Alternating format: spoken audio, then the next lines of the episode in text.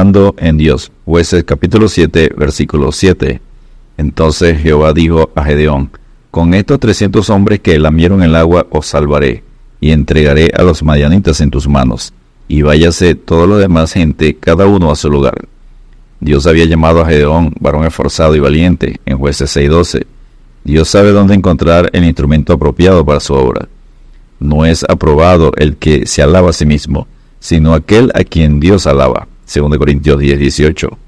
Cuando Gedeón tocó el cuerno para la batalla, Muchos se reunieron en torno a él voluntariamente en jueces 6, versículos 34 y 35, pero Dios seleccionaría a los consagrados. Acamparon junto a la fuente, jueces 7.1, y entre el agua y la batalla fueron puestos a prueba los aspirantes a seguidores de Dios. No todos los presentados voluntariamente serán seleccionados para la batalla, porque la presencia de los cobardes y de los egoístas es siempre un obstáculo para la obra de Dios. Y volverán los oficiales a hablar al pueblo y dirán, ¿quién es hombre medroso y pusilámine? Vaya y vuélvase a su casa, y no apoque a cobarde el corazón de sus hermanos como el corazón suyo. Deuteronomio 20, versículo 8. Punto número 1. Edión se prepara para la batalla. Jueces capítulo 6, versículo 25 al 35. En jueces 6, 25 al 32, Gedeón obedece a Dios destruyendo el altar de Baal y es llamado Jerobaal en jueces 6.32. Aquel día Gedeón fue llamado Jerobaal, esto es, contienda Baal contra él, por cuanto derribó su altar. Luego Gedeón reúne un ejército de 32.000 personas en jueces 6, versículos 33 al 35, y usa la prueba del vellón para pedir a Dios que le confirme que va a estar con él en la batalla. Dios confirma a Gedeón que estaría con él, pero le dice que el ejército es muy numeroso, jueces 7.2 Dios ha prometido a su pueblo, Jehová vuestro Dios, el cual va delante de vosotros, él peleará por vosotros. Deuteronomio 1.30. Así que está quietos y conoced que yo soy Dios. Seré exaltado entre las naciones, enaltecido seré en la tierra. Salmo 46.10. Punto número 2. Selección de los consagrados. Dios dice a Gedeón que un ejército de 32.000 son demasiado contra 120.000, jueces 8.10. Sí, esta es la lógica del omnipotente para que ninguna carne se gloríe en su presencia. Deuteronomio 8, versículos 12 al 17.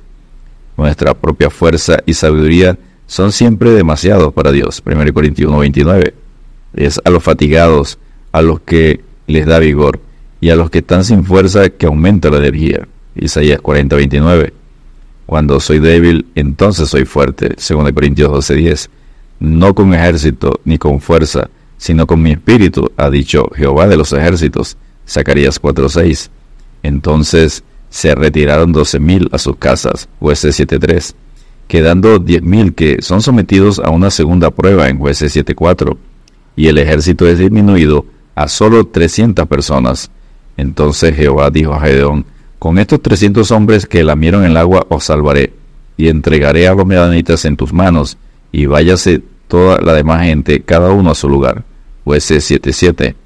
Con un ejército tan pequeño, 300 personas contra 120 mil, no había duda que la victoria vendría de Dios.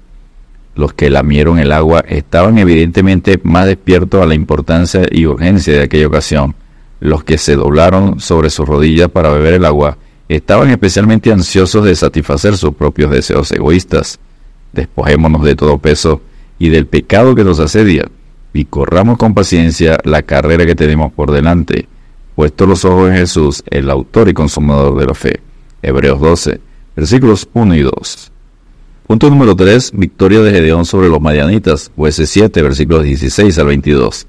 Gedeón dividió a su pequeño ejército en tres escuadrones, con armas estratégicas muy extrañas y débiles, pero fuertes para Dios. Eran trompetas y cántaros vacíos con teas, con antorchas, ardiendo dentro de ellos.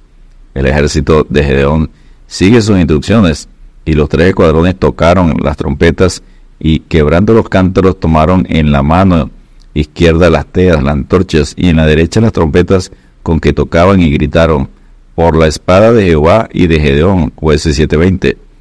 Dios confunde el ejército madianita y los trescientos tocaban las trompetas y Jehová puso la espada de cada uno contra su compañero en todo el campamento y el ejército huyó hasta Bexita, en dirección de Cerera, y hasta la frontera de Abel Meola en Tabat, jueces 7.22. Punto número 4. Gedeón se rehúsa hacia el rey, jueces 8, versículo 22 al 27. Gedeón demostró siete características de un líder consagrado. Número 1. Dispuesto a ser libertador solo si Dios lo llamara, en jueces 6, 36 al 40. Número 2. Dependencia continua de Dios, jueces 7, versículos 1 al 8. Número 3. Disposición para poner la fe en acción, jueces 6, versículo 25 al 27. Y jueces 7, versículo 15 al 22.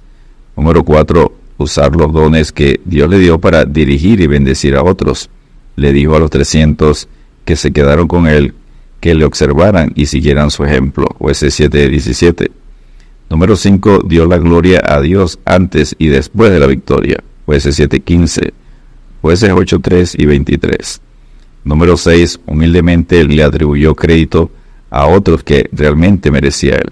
Jueces 8 del 1 al 3. Y número 7. Finalmente rehusó establecer una dinastía, ser rey, luego de haber cumplido el encargo divino. Jueces 8, versículos 22 y 23. El poder desvió a Gedeón de sus virtudes, pidiendo al pueblo oro madianita y construyó un efod que fue idolatrado por Israel después de su muerte. Y Gedeón hizo de ellos un efod, el cual hizo guardar en su ciudad de Ofra, y todo Israel se prostituyó tras de ese efod en aquel lugar, y fue tropezadero a Gedeón y a su casa, y reposó la tierra cuarenta años en los días de Gedeón. Jueces 8, versículos 27 y 28. Un triste legado de Gedeón, que fue llamado a libertar a Israel de la idolatría, pero influenció a Israel a volver a la idolatría. Advertencia para los idólatras, porque aquí los que se alejan de ti perecerán.